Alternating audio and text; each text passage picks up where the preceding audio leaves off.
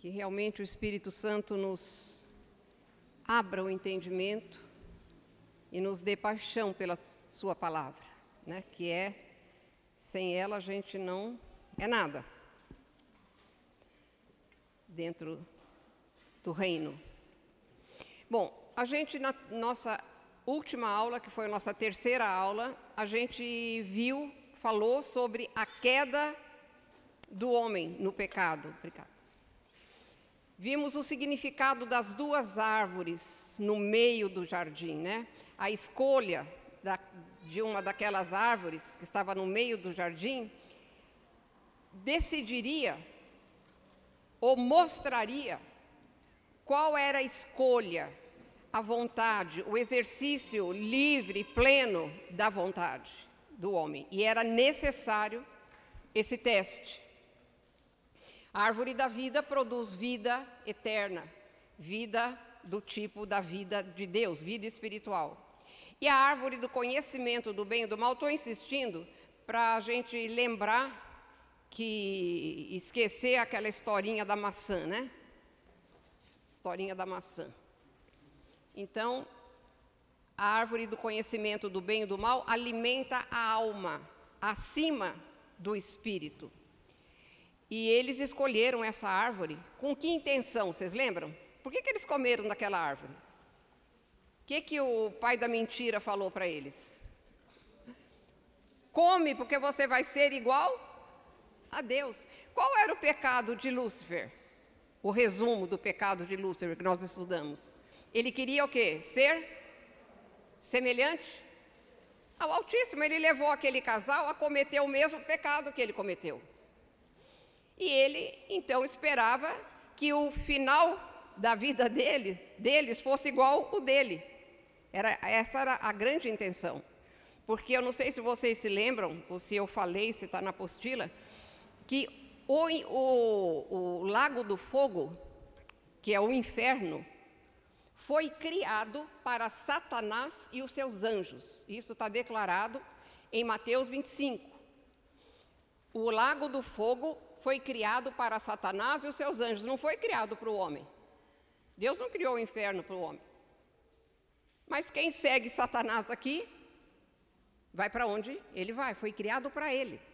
E ele achou que levando o homem a cometer, inclusive, o mesmo pecado que ele tinha cometido, o homem teria o mesmo fim.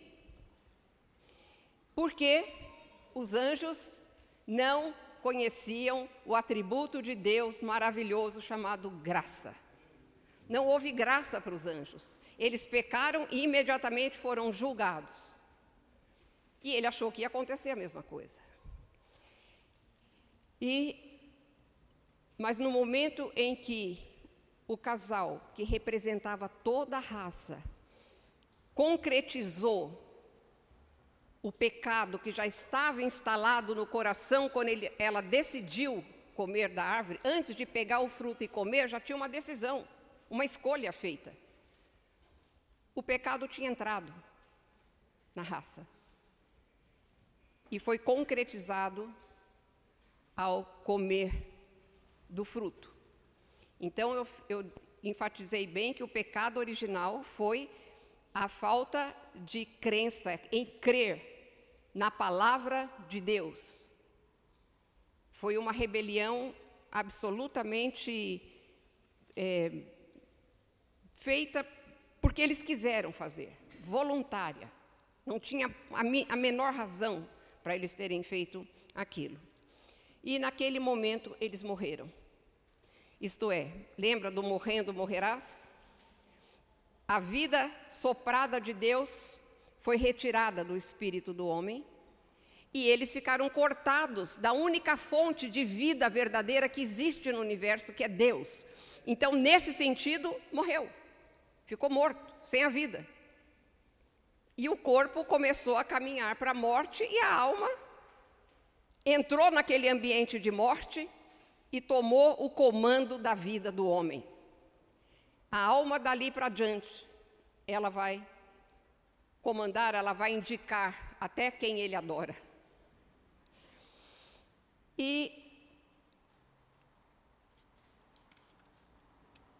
Satanás achou que tinha vencido, que tinha destruído, mas não foi isso que aconteceu. Eu falei para vocês que quem deve ter desmaiado naquela cena foi Satanás. Né, os, os, demônios dele vieram correndo, pegaram, trouxeram sal, assim, porque ele falou: alguma coisa saiu errado. Alguma coisa saiu errado quando ele ouviu Deus entrando naquele jardim e falando: Onde estás? É muito, é, é demais isso, gente. E Deus vem, ele julga, lembra? Julgou a serpente, e no próprio julgamento da serpente, que para mim faz parte do julgamento, ele promete o Salvador que nasceria de uma mulher e que esmagaria a cabeça da serpente, seria ferido no calcanhar. Fez isso a serpente, que é Satanás, né, ouvindo aquilo, já era um julgamento tremendo. E ele fez julgamento sobre a mulher, sobre o homem. A terra ficou amaldiçoada por causa do homem, do pecado dele ter admitido o pecado na sua vida. Mas, vamos lembrar, gente, Eva, precisa prestar atenção quando a gente lê a Bíblia. Eva tinha falado assim, quando Deus falou: O que, que você fez? Vocês lembram do que Eva respondeu? A gente precisa conversar com a Bíblia, porque vai entender e, e enriquece. O que, que a Eva falou? A serpente me. Ah, ela percebeu que ela tinha sido enganada. Quando ela perdeu a vida de Deus, perdeu a cobertura gloriosa. A serpente me enganou e eu comi. Isso é uma confissão. O homem também dando a sua desculpa, a mulher que você me deu, ela me deu, e eu, no final eles confessaram que tinham comido e ficaram em posição de poder serem salvos. E Deus começa algo totalmente novo. Ele começa a descortinar algo totalmente novo que o mundo, até o mundo espiritual, não conhecia, os anjos não conheciam, os anjos não sabiam, só ele. Ele começa a trazer, a proclamar a eterna aliança Lembra da eterna aliança que nós demos ênfase? Aquela, aquele oferecimento e comprometimento do Filho, a segunda pessoa da Trinidade, se oferecendo para tomar o lugar do homem, mas isso feito lá antes da fundação do mundo, na eternidade passada. E ele vem e faz uma coisa linda. Ele veste o casal de, de peles de animais. Eles tiveram que, para aceitarem a, a, vestimenta oferecida por Deus de peles, eles tiveram que arrancar o que eles tinham feito com as mãos deles, tentando se cobrir diante de Deus. As nossas obras, eu expliquei bem isso, que são folhas de figueira, né? Não vou voltar, porque senão a gente não, não, não começa a aula de hoje. Mas eles tiveram que arrancar as obras que eles tinham feito na tentativa de se justificarem, de se cobrirem diante de Deus e aceitaram as vestimentas de pele, e para ter pele teve que correr sangue. E Deus estava estabelecendo ali a maneira como o homem, para não morrer, podia continuar se relacionando com Ele. E isso era totalmente novo para os anjos, eles nunca tinham visto isso. Não tinham nem ideia do que era isso. E a, a cobertura de pele de animais era uma sombra, uma figura do Cordeiro de Deus, Jesus Cristo, que viria, que derramaria o seu sangue daria a sua vida ali na cruz, no nosso lugar, para que quem crer nele seja revestido como aquele casal foi, só que é revestido de Cristo, como dizem Gálatas. Quando nós recebemos Jesus, de verdade, crendo, Deus nos reveste de Cristo e por isso Ele pode nos tratar como filhos intimamente, nós podemos ter essa vida maravilhosa que Jesus abriu a porta para nós. Temos com Ele, certo? Porque é somente cobertos, revestidos de Cristo, é que Deus pode nos receber e nos tratar como seus filhos. Como seus filhos. Mas,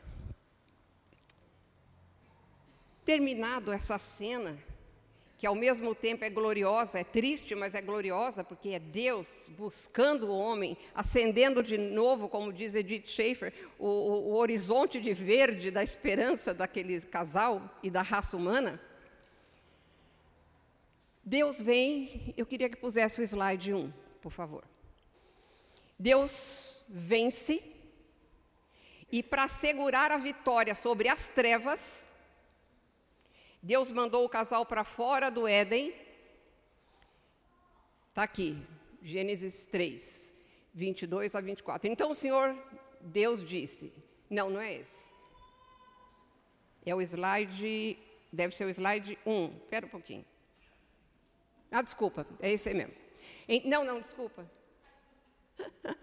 Então o Senhor Deus disse: Eis que o homem se tornou como um de nós, conhecedor do bem e do mal. É preciso impedir que estenda a mão, tome também da árvore da vida, coma e viva eternamente. Por isso, o Senhor Deus o lançou fora do jardim do Éden para cultivar a terra da qual havia sido tomado. E depois de lançar fora o homem, Deus colocou querubins a leste do jardim do Éden e uma espada flamejante que se movia em todas as direções para guardar o caminho da árvore da vida. Você tem ideia por que, que Deus fez uma coisa tão drástica para guardar essa árvore? Ele colocou o homem para fora do jardim, porque ele não poderia mais estar lá, e para impedir que o homem estendesse a mão e comesse agora tarde demais, da árvore da vida, ele pôs querubins. Sabe por que querubins? É só, tem hora que eu não aguento, eu tenho que fazer, dar mais um pouquinho. Porque era a mesma patente de Lúcifer. É um exército. É um exército. Mesma patente. Pois querubins no plural e uma espada, para que o homem não acessasse a árvore da vida. Eu vou fazer uma pergunta para você entender bem. Você é salvo? Responde só para você, se você tem absoluta certeza que você é salvo, que você está esperando o reino descer aqui na terra e quando você morrer, enquanto isso, vai lá para o céu, com certeza. É? Respondeu. Você queria que Deus perpetuasse você nesse estado que você está, mesmo salvo, aí não saía desse lugar, desse jeito. Você, quem que queria? Eu não queria de jeito nenhum. E não era nada difícil Satanás, nessas alturas, induzir o homem a comer da árvore da vida, e aí ele perpetuaria o estado em que ele estava cobertos, salvos, mas ainda com aquela natureza caída ali dentro. Toda a marca da morte que entrou na raça, marcando o homem, inclusive fisicamente. Por isso Deus impediu a, o acesso de uma maneira tão drástica para que o homem não comesse e perpetuasse aquilo. Esse jardim agora está lá na Nova Jerusalém, claramente lá na Nova Jerusalém. E Deus, então, venceu as trevas, salvou, começou a salvação da raça humana. E eu queria que pusesse a, a seguinte, para a gente ver. Até aqui a gente só ficou nos três primeiros capítulos de Gênesis, né? E de Gênesis até o final, aqui na Bíblia, pensa assim, de Gênesis 3 até o final, do que está tratando a Bíblia? Da revelação do plano de Deus para restaurar a raça humana, de Deus trazendo o seu plano eterno para o tempo e o espaço, aquele plano que já estava feito lá na fundação do mundo. Gente, o sangue de Jesus foi conhecido antes da fundação do mundo.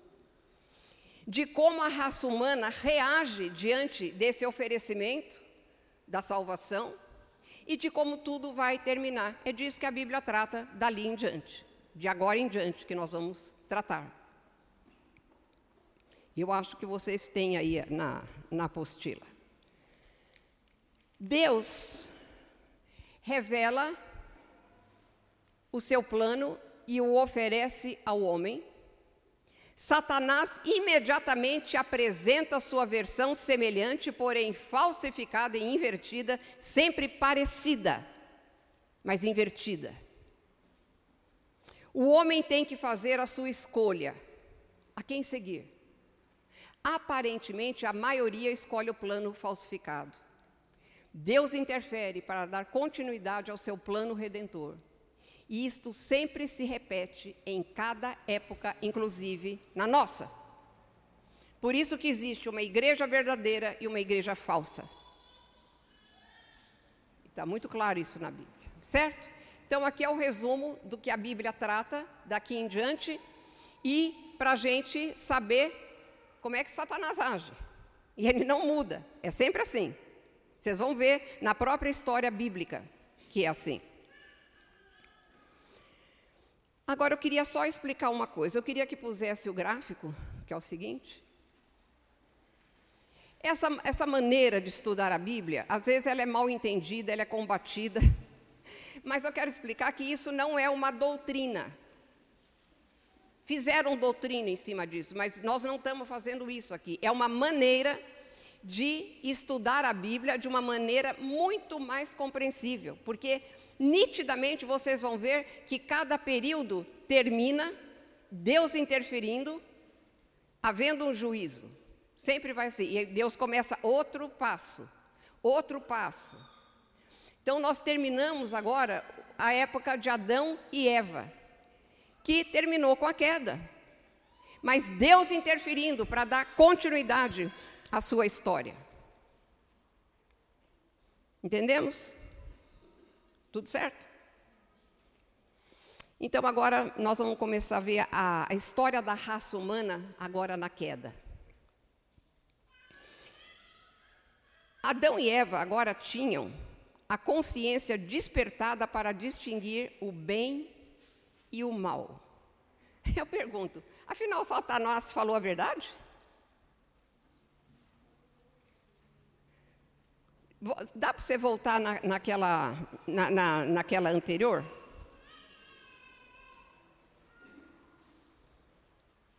Que eles se tornaram conhecedores do bem e do mal? Dá? É, então o Senhor disse: Eis que o homem se tornou como um de nós, conhecedor do bem e do mal. Ora, então Satanás não falou mentira? É, a gente tem que pensar bastante quando lê a Bíblia. Não pode ler religiosamente assim. Satanás falou uma meia verdade. E meia verdade é mentira completa. Não se engane. Meia verdade é uma mentira completa. Ele não informou que o homem entrando para o conhecimento do bem e do mal pela experiência do mal, a inclinação dele seria sempre para o mal. Ele não explicou isso. Eu vou fazer uma pergunta. Deus é conhecedor do bem e do mal? Claro que é, porque a tentação é: sereis como Deus, conhecedor do bem e do mal. Então Deus conhece o bem e o mal. Mas Deus já experimentou o mal? Não.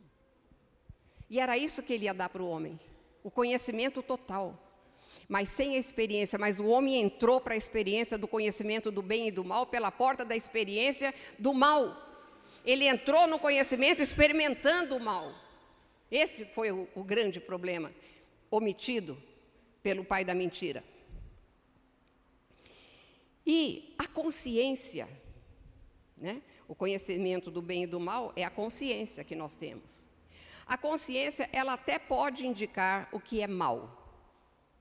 Às vezes você não faz uma coisa, você fala assim, me deu uma dor na consciência, mas eu acabei fazendo. Ela está indicando que Deus deixou por misericórdia essa, essa luz verde e vermelha lá dentro, até do incrédulo, de todos.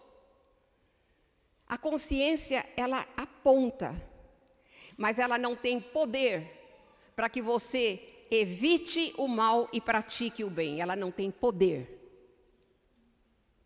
E aí que está. Está tá bem entendido isso? Gente, somos nós, nós temos que nos conhecer. A Bíblia está mostrando, ela mostra quem é Deus e mostra quem nós somos. No, na, na, na sua revelação. Então, a partir dessa época, Deus vai estar lidando com uma raça caída, uma raça de pecadores. Depois que o pecado entrou, Deus interrompe o seu plano original para a raça humana e começou a trazer o plano, eu vou chamar fracamente de plano de emergência, feita lá na aliança, na eterna aliança. O plano salvador. Eu chamo plano de emergência, aliança eterna, para consertar o que Deus estragou. E eu queria fazer agora um, uma explicação bem mais, um pouquinho mais profunda. Por que sangue? Tem muita gente que aceita, tê, mas fala, mas por que sangue? Por que, que tem que matar tanto animal? Vocês estão, quem está lendo a Bíblia está em dia com a, a leitura da Jesus Cop. Né? Ontem eu pus a minha em dia. eu estava três capítulos atrasado, ontem eu pus em dia. Mas é, é, é chocante, né? Como, a, a, como matam os animais para sacrifício, né? E o pessoal fica, oh, vamos entender hoje por que Deus deixou essa provisão bendita. E eu fiquei pensando, mas uma coisa bem marciana, tá? É, eu fiquei pensando, todo mundo aqui come carne de, carne de vaca, carne de galinha, carne de boi. Mata-se milhares de animais todo dia, gente. Todo dia. Vamos pensar nisso. Por que sangue? Primeiro, é o princípio, princípio estabelecido por Deus para salvar. Foi o princípio que ele estabeleceu. Agora vamos raciocinar. A raça humana ficou separada de Deus, sem a menor chance de se restaurar ou de se comunicar sequer com Ele por causa do pecado. Porque o homem ficou pecador aqui na terra, sem nenhum recurso nele que pudesse ir para o céu, entrar no céu, para fazer uma restauração, para fazer uma redenção, para uma volta a Deus. Porque tudo que o homem é e toca é pecado. E não entra pecado no céu, gente. Não entra. Não entra pecado no céu. Entenda isso. E Deus, santo, absolutamente santo, no céu, sem poder, como diz Abacuque, nem sequer olhar para o pecado. Olha a situação. Deus santo no céu, sem poder vir para junto de pecadores e os pecadores sem poder ir para o céu, porque tinha pecado. Os pecados separou totalmente. E a condenação é qual? Morte. Condenação é a morte. A alma que pecar, essa morrerá. No dia em que dele, do fruto comeres, morrendo morrerás. Morrendo espiritualmente, você vai morrer fisicamente. E a morte é manifestada na carne. O Subirá explicou isso muito bem na, na sua longa conferência. Eu amei, podia falar mais. Santificação, gente, essa é a chave, essa é a chave. E Deus condenou o pecado na carne. Ele condenou o pecado na carne, está lá em Romanos. Né? Em Romanos 8. Ele fala assim: Porque a lei do Espírito da vida em Cristo Jesus livrou você da lei do pecado e da morte. Porque aquilo que a lei não podia fazer por causa da fraqueza da carne, isso Deus fez enviando o seu próprio filho em semelhança de carne pecaminosa. Semelhança, não é em carne pecaminosa. E no que diz respeito ao pecado. E assim, condenou, Deus condenou o pecado na carne. Por quê? Por quê? Porque a vida está no. A vida da carne está no sangue. Então, o sangue é símbolo de vida. E para que o homem não morresse, porque estava decretado o juízo de Deus, morte, para que o homem não morresse, pudesse continuar a se relacionar, continuar a, a conhecer o seu Deus, Deus instituiu que um animal, alguém, no caso de todo o Velho Testamento, um animal, ia morrer no lugar do homem, para que o homem não morresse. Quando Deus olhava, tinha havido morte ali. Houve morte ali. Mas, morte de um inocente. O animal era inocente. No lugar do homem. Entendem por que sangue? Entendem por que tinha que ter isso? E isso foi acontecendo até que o Cordeiro de Deus, dado por Deus, na cruz, derramasse o seu sangue definitivamente. Quando a gente estudar a lei, nós vamos entender como é que era a coisa, era complicada. Então a vida da carne está no sangue. Eu o tenho dado a vocês sobre o altar para fazer expiação pela vida de vocês, porque é o sangue que fará expiação pela vida. Deus colocou essa determinação. Hebreus fala: sem derramamento de sangue não há remissão. Então, o sangue dos animais, sangue inocente, era derramado e Deus podia aceitar como cobertura. Cobertura. Não era a remoção, não tirava o pecado como o sangue de Jesus tira, mas cobria, cobria. O homem, de uma forma, tinha, tinha havido morte e Deus podia continuar lidando com aquele, com aquele homem. É exatamente o que aconteceu no Egito, na noite da, do Êxodo. As pessoas falam assim: ah, não teve morte na, na, na, casa dos israelitas e de quem cria, né? Alguns egípcios acho que creram. Não teve morte, teve sim. O anjo não parou porque morreu um animal no lugar do primogênito. Por isso o anjo passava. A marca da morte estava na porta, por isso teve que passar sangue. Morreu? Sim. Alguém no lugar daquele primogênito. E ele passava por cima, que é o sentido da palavra passar, passar por cima. Então, Todos os sacrifícios de animais apontavam para Cristo, sinalizavam que o ofertante tinha fé na provisão de Deus para aquela época. Isso sinaliza. Quando alguém fazia isso em fé, punha a mão na cabeça daquele animal, tendo a fé que o seu pecado passava pelo, para o animal e ele morria no lugar do homem,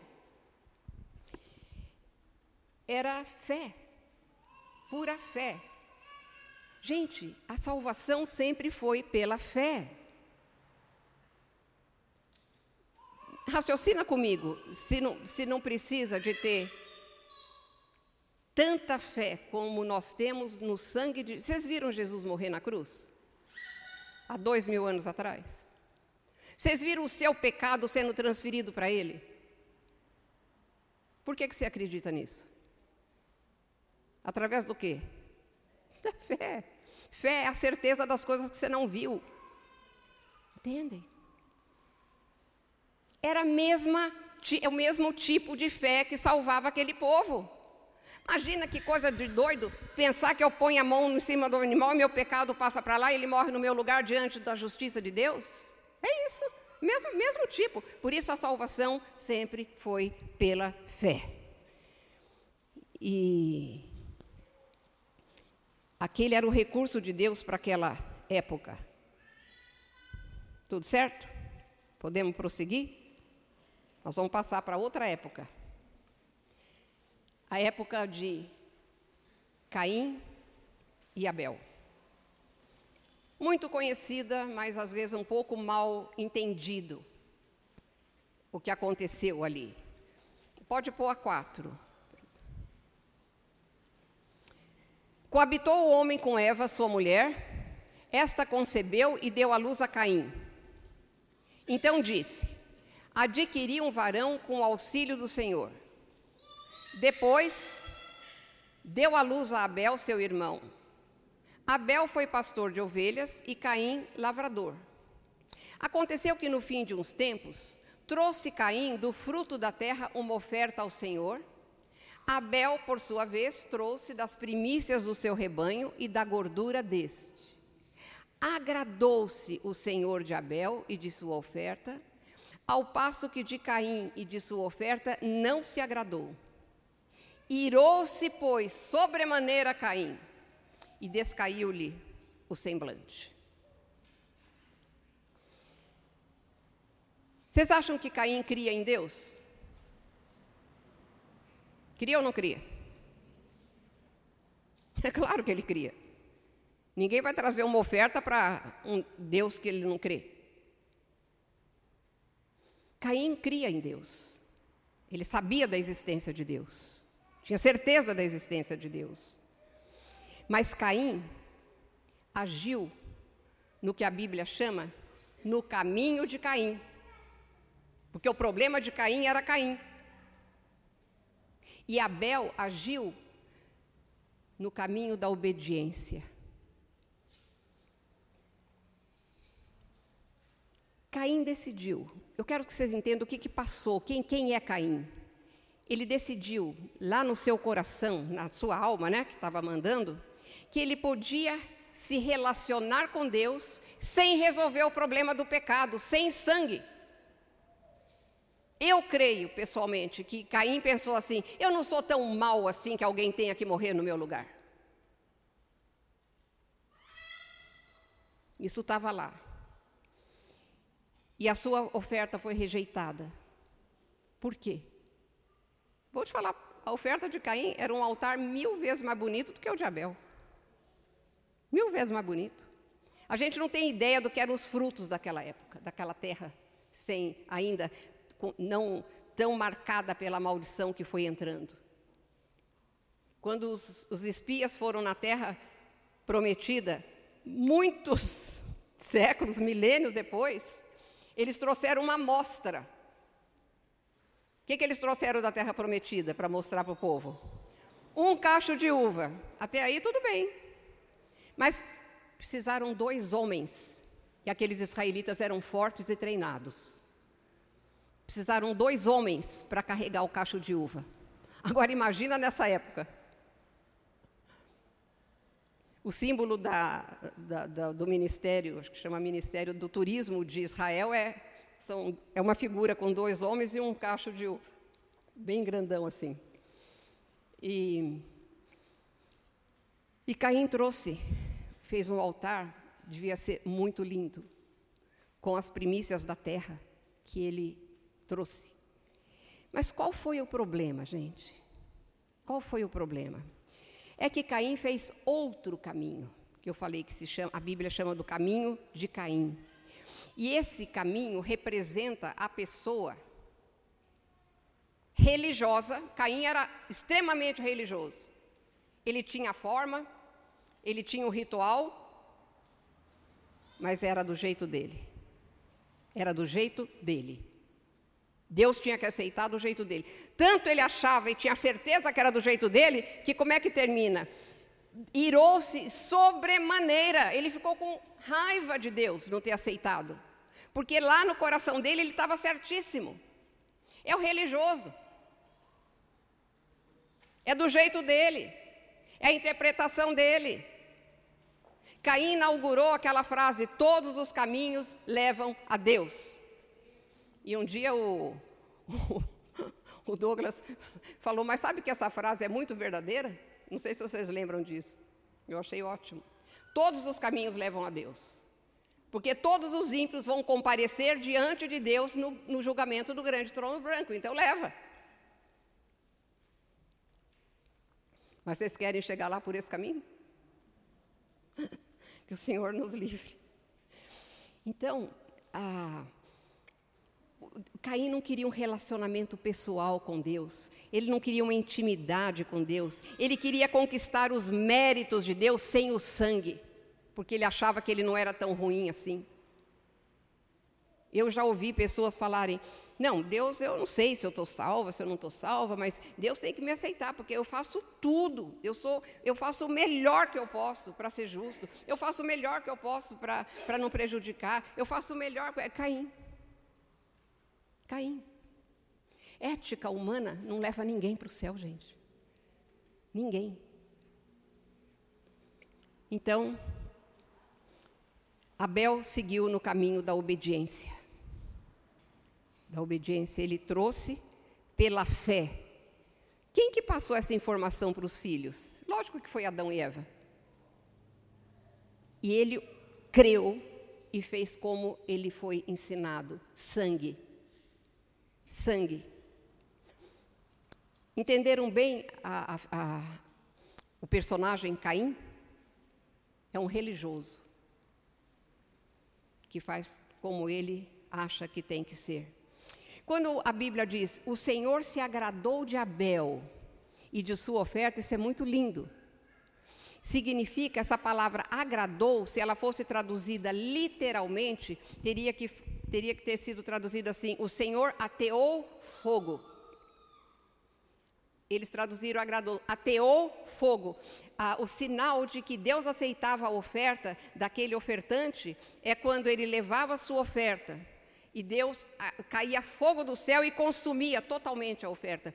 Era sinal que Deus tinha aceitado aquela oferta. E isso que aconteceu com a oferta de Abel. E eu creio que a humanidade, aos olhos de Deus, está dividida em duas linhas que saíram daqui. Pode passar outro. O altar de Caim e o altar de Abel.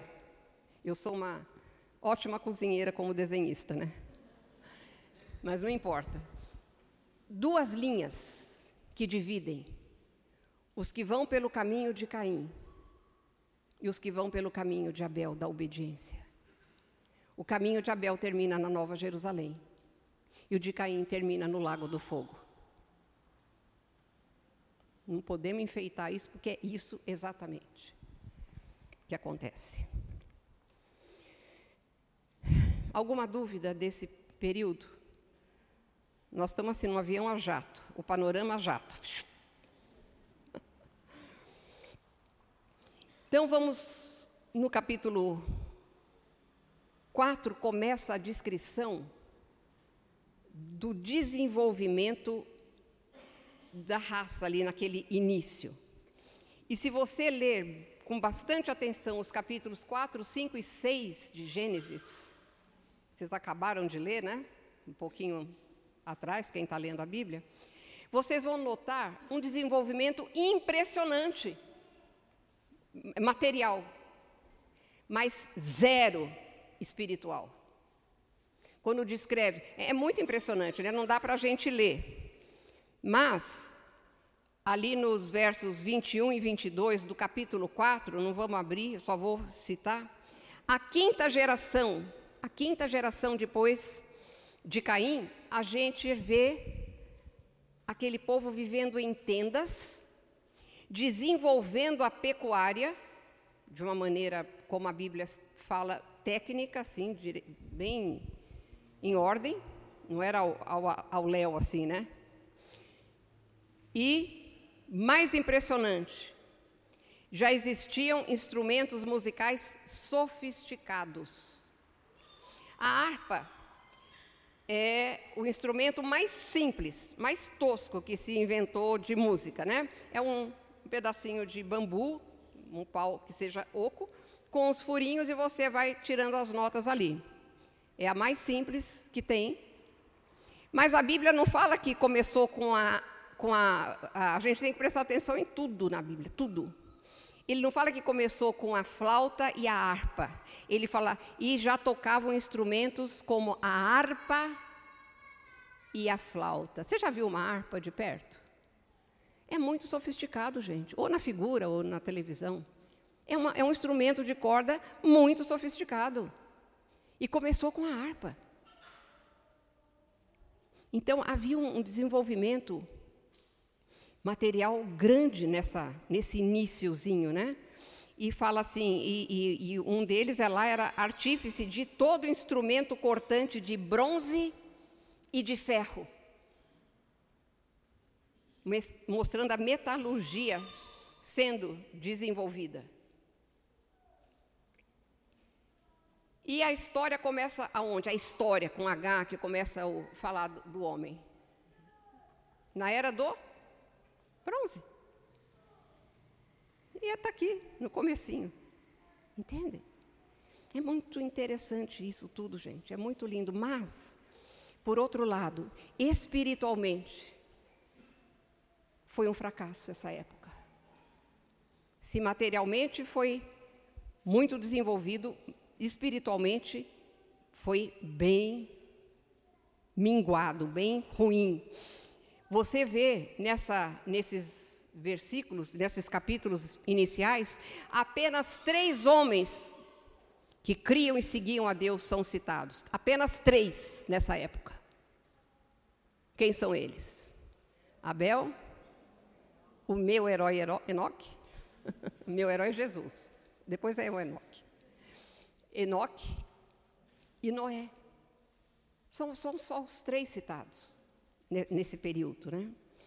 E quando você chega em Gênesis 6, versos 5 e 6, fala: Viu o Senhor que a maldade do homem se havia multiplicado na terra e que era continuamente mal todo o desígnio do seu coração. O coração governado pela alma.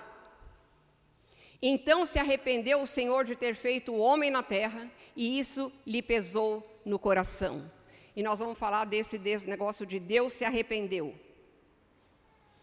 A palavra arrepender significa mudança de rumo,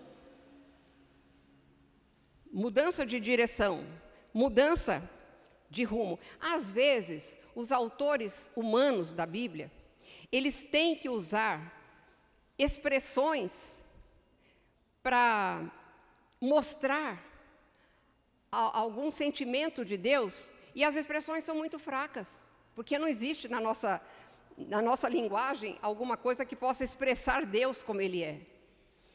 E eu creio que ele usou esse arrependeu-se para mostrar a tristeza do coração de Deus. A tristeza do coração de Deus, Deus se entristece. O Espírito Santo se entristece. E aqui fala assim: Deus se arrependeu de ter feito o homem na terra. E isso lhe pesou, pesado, triste no coração. E essa, essa palavra, mudar o rumo, mudar a mente com referência a Deus, não é como o homem se arrepende e, aliás, precisa se arrepender. O arrependimento é uma coisa primordial na nossa vida, irmãos. Quando você recebeu Jesus, você sabendo ou não, entendendo ou não, tendo a consciência disso naquele momento ou não, você se arrependeu. Porque o arrependimento é um movimento. O arrependimento não significa mais nada do que um movimento. O arrependimento é assim: você está indo numa direção, pode ser de frente aqui. Você está indo numa direção e eu viro 180 graus. Isso que é arrependimento, mais nada. O arrependimento não salva. O arrependimento em si não tem nada. Ele apenas descreve um movimento, uma mudança de rumo.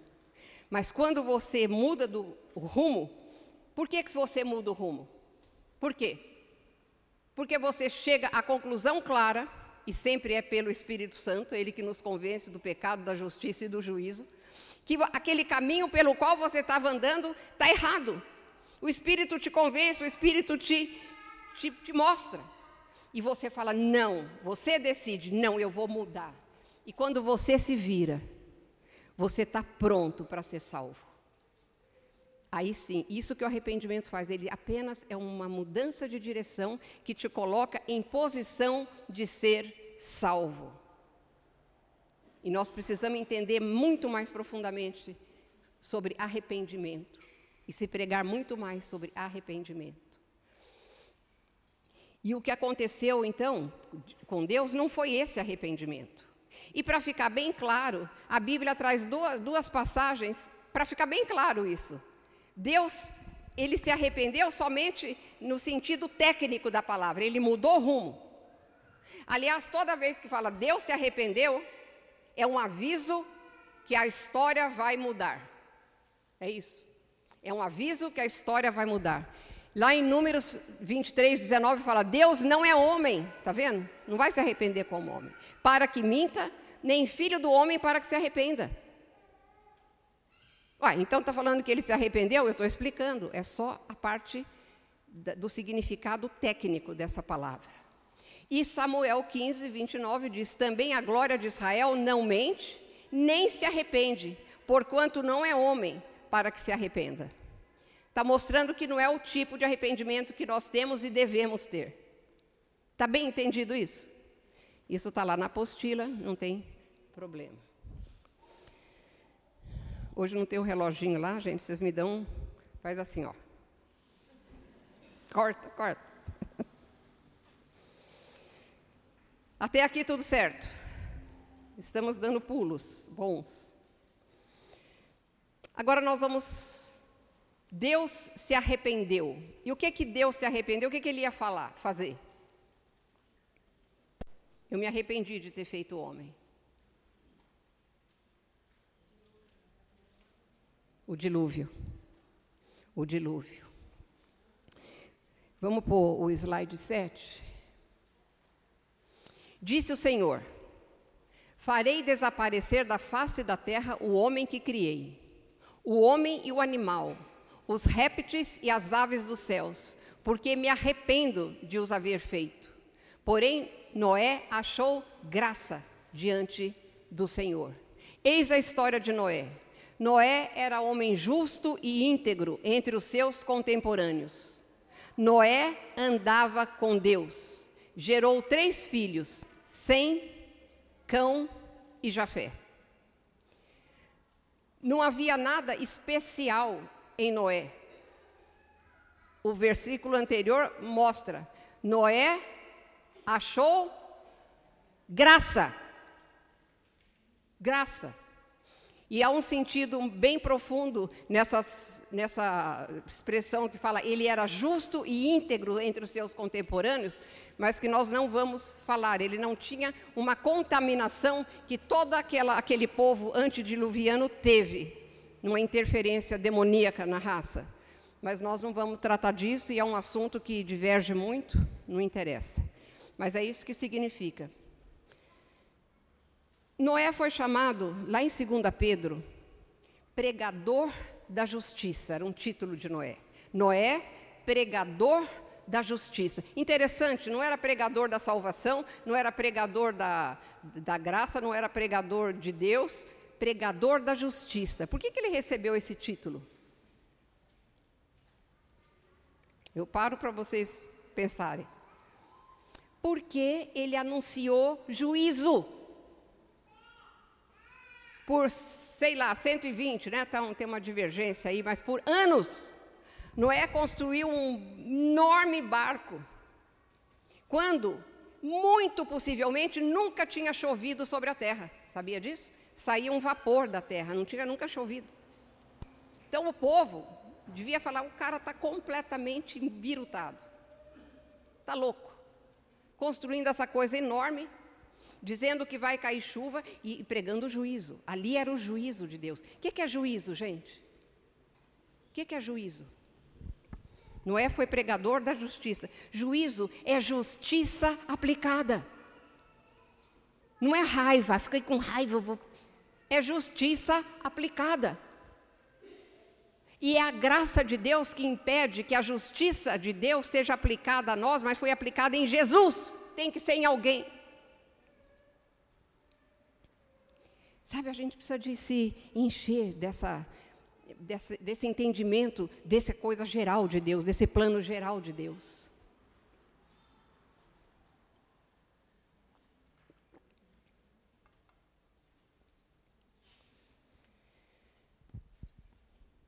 Ele pregou, pregou. Há cálculos, né, que eu não sei como é que eles fazem, talvez pelas genealogias, há cálculos que havia mais de milhão, não sei quanto, se alguém souber, não sei, tem alguém aqui que estudioso, de, de habitantes na Terra, era muito. Era muito. Ninguém creu na pregação de justiça que Noé fez por mais de 100 anos. Ninguém. Como é que nós sabemos disso? Quem entrou na arca? Quantas pessoas? Oito. Oito, entre milhares. Oito pessoas creram. Gente. Então, é isso que aconteceu. Ninguém creu, ninguém ouviu. E nós vamos ver agora mesmo um, uns detalhes, que eu só mostro assim esses detalhes, todas as evidências do capítulo 7, que é outra coisa que eu quero deixar bem claro aqui. O dilúvio foi total. A terra foi submersa, a terra inteira, o globo inteiro em água. Não ficou um monte sem ser coberto, passando mais ou menos três metros. Três, três metros acima de, do, dos montes mais altos, a Bíblia fala. Sabe por quê? Porque aquele era o calado da arca. Não é lindo, gente? Fala a verdade. O calado é aquela parte que fica submersa. O calado da arca tinha. Eu estou arredondando, né? Tinha três metros. E a, Bíblia informa que a água ficou três metros acima dos montes mais altos. E todas as civilizações Todos os povos, quase, têm uma história, nem que for deturpada, do dilúvio. Todos. No Mato Grosso, a minha filha foi lá e ela trouxe coisas tipo concha, sei lá, coisas assim bem petrificadas do mar. Como? Está aqui para ver. Então a terra foi totalmente invadida pelas águas do dilúvio. O dilúvio aconteceu, é só uma curiosidade, 1650 anos mais ou menos depois de Adão. O dilúvio aconteceu. Umas observações sobre o dilúvio. Que o pessoal fala assim: ah, mas, mas não pode, né? Não é possível que naquela arca coube todos os animais e ainda um par. Eu falei, não, é, é um pouco pior do que isso. Dos animais imundos, Deus mandou Noé levar sete pares, que é para achatar a nossa sabedoria né, do mundo. Os animais entraram sozinhos para a arca. Não pensa que Noé estava correndo atrás, né? Eu sempre que falo isso, eu me lembro de um, de um cara de bonezinho com aquela coisa de borboleta correndo. Não sei porquê. Correndo atrás dos animais. A Bíblia diz: entraram para Noé na arca, de dois em dois, macho e fêmea. Deus fez os anjos lá separando e pondo lá para dentro da arca.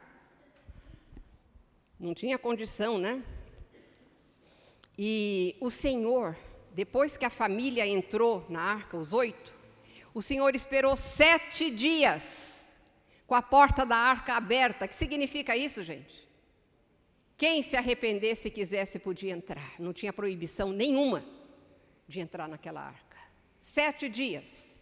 E o Senhor fechou a porta por fora. A Bíblia fala claramente isso. O Senhor fechou aquela arca. Ao preservar Noé, que achou graça e creu, respondeu com fé, graça e fé sempre andam juntas, né? Eu digo que a graça é a, o manancial, mas o cano que traz a graça para nós é a fé. Ela é simplesmente um cano, a tubulação que traz do manancial da graça. Noé achou graça e depositou fé em Deus, e Deus preservou Noé e a sua família, porque ele estava preservando a sua promessa de Gênesis 3,15. Da mulher, dessa raça humana, ia nascer um Salvador. Ele estava preservando a sua, o seu plano redentor para a terra, quando ele preservou Noé e a sua família. E logo que Noé sai da arca, ali em Gênesis 8, verso 5, o Senhor começa a trazer instruções para Noé. E olha, Noé conhecia bem o período anterior. Por quê? Ele, sabe Matusalém? Aquele que a gente, quando a pessoa está muito velha, não vai me chamar de Matusalém, tá? Matusalém era avô de Noé. Então Noé conviveu muito tempo com Matusalém. E Matusalém conviveu 243 anos com Adão. Então ele tinha informação assim, ó, boca a boca. Porque o povo vivia muito, né, naquela época. E Deus começa a, a dar instruções para Noé. E essas instruções modificaram algumas coisas de antes. O meu neto está lá, dez minutos, cinco minutos. Eu sou obediente, a hora que falar, parou, parou, parou. Sou obediente porque a gente continua na outra semana, senão não era não. Quais as modificações? O oito, Brena. Modificações. Deus abençoou Noé e os seus filhos, dizendo: Sejam fecundos, multipliquem-se e encham a terra. Vocês lembram dessa dessa frase? Para quem que foi falada? Para Adão e Eva. Nunca isso foi retirado da terra. Nunca. Isso continua para a raça. Sede fecundos. É, Multiplique-se e encham a terra. Agora, modificações. Todos os animais da terra e todas as aves dos céus terão medo e pavor de vocês. Os, os animais não tinham, eles não tinham medo do homem. Né? Quando a serpente falou com a Eva, hoje se aparece uma cobra, o que, que você faz? Você sai correndo, sobe em cima da, da, da mesa, chama, chama todo mundo. Né? Já apareceu cobra lá na minha casa. Então eu sei como é que é o negócio. Então, mas ela não se assustou, ela conversou. Era diferente, completamente diferente. Agora Deus colocou. Por que, que Deus colocou medo e pavor dos homens sobre os animais? medo e pavor de vocês. Tudo que se move sobre a terra e todos os peixes do mar serão entregues nas mãos de vocês. E o verso 3 explica melhor. Tudo que se move e vive servirá de alimento para vocês, assim como lhes dei a erva verde, agora, daquele momento em diante, lhes dou todas as coisas tanto animais quanto homens, até esse momento, comiam ervas. Todos, homens e os animais, os bravios inclusive. Por isso que no milênio volta tudo, né? O, diz que o, o, leão vai pastar com o cordeiro. Quer dizer que eles, ele vai comer a mesma coisa que o cordeiro come. Mas aqui veio porque Deus estava dando alimento. Os animais como alimentos também para o homem. Então, para que houvesse um, um equilíbrio, ele pôs medo nos animais para que os animais se defendessem um pouco, né? Porque eu acho um absurdo, mas essa caça por esporte, gente, me dá uma aflição tremenda.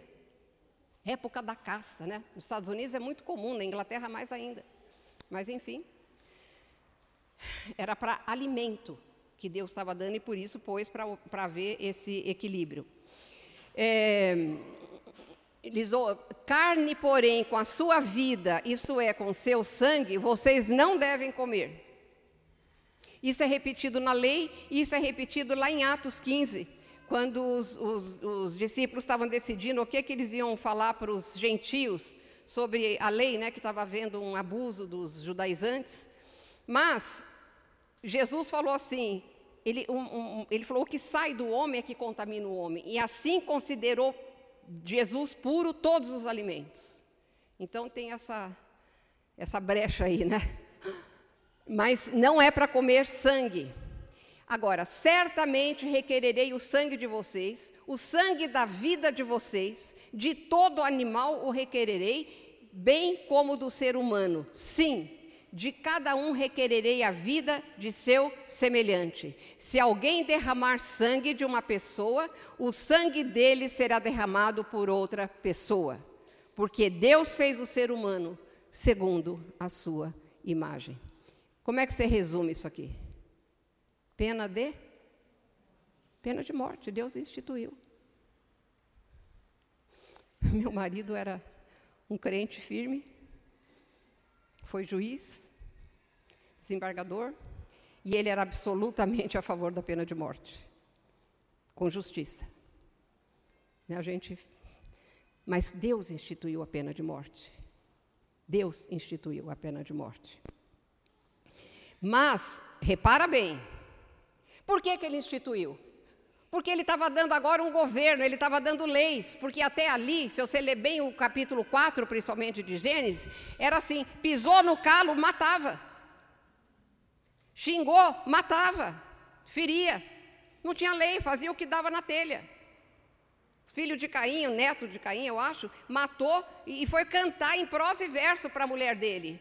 Matei um homem porque ele me feriu e, e, machuquei o outro porque me cutucou, sei lá o quê, uma bobagem qualquer dessa. Então não tinha lei, agora Deus estava instituindo lei para limitar. Mas não era um assassinato vingativo, era pelo governo. Tinha que ser julgado. E depois na lei de Moisés tem todos os detalhes disso. Mas só para mostrar para vocês que Deus instituiu aí para parar esse assassinato por nada, por nada. E para encerrar, o último slide. Deus para toda aliança que Deus faz, ele põe um sinal, porque a gente tem memória fraca. Ele põe um sinal para a gente lembrar. A gente aqui toma todo mês, a gente faz e lembra um sinal que Deus deixou da nova aliança. Qual é? A ceia. E ele fez um pacto com Noé. Ele falou: Estabeleço minha aliança convosco. Não será mais destruída toda a carne por águas de dilúvio, nem mais haverá dilúvio para destruir a terra. Disse Deus: Este é o sinal da minha aliança que faço entre mim e vós e entre todos os seres viventes que estão convosco, para perpétuas gerações. Porei nas nuvens o meu arco. Será por sinal da aliança entre mim e a terra. O arco-íris faz parte. Se você ler lá em. Até Ezequiel já viu, mas se você ler Apocalipse, a descrição da sala do trono é o arco de Deus. É uma representação do arco que está lá. Ele pôs o arco-íris para lembrar que nunca mais a terra será destruída por águas. Pedro diz que ela está reservada, entesourada para fogo. Quando a terra for exterminada totalmente, a terra e os céus, segundo os céus, vai ser por fogo. Então o arco-íris é o sinal desse pacto. E com Noé, Deus estava começando tudo de novo. Amém? Pai, como o Senhor é, é lindo, de deixar tanto a revelação para entendermos. O Senhor não tinha obrigação nenhuma, Senhor. Aliás, se o Senhor derramasse o seu juízo, o Senhor era justo e santo. E eu te agradeço, papai. Eu te agradeço por tão maravilhosa revelação, mas nós precisamos do teu espírito, Senhor, para introjetarmos em nós a revelação e que ela transforme a nossa vida, Pai. Não nos deixe ser ouvintes inoperantes, Senhor. Que a tua palavra mova-se dentro de nós e nos transforme a tua imagem, Jesus. É que eu te peço e vou te pedir todas as vezes. No nome maravilhoso e poderoso de Jesus, e eu abençoo no nome de Jesus essa igreja, os seus líderes e todos os planos que o Senhor tem para ela, Pai. Em nome de Jesus. Amém.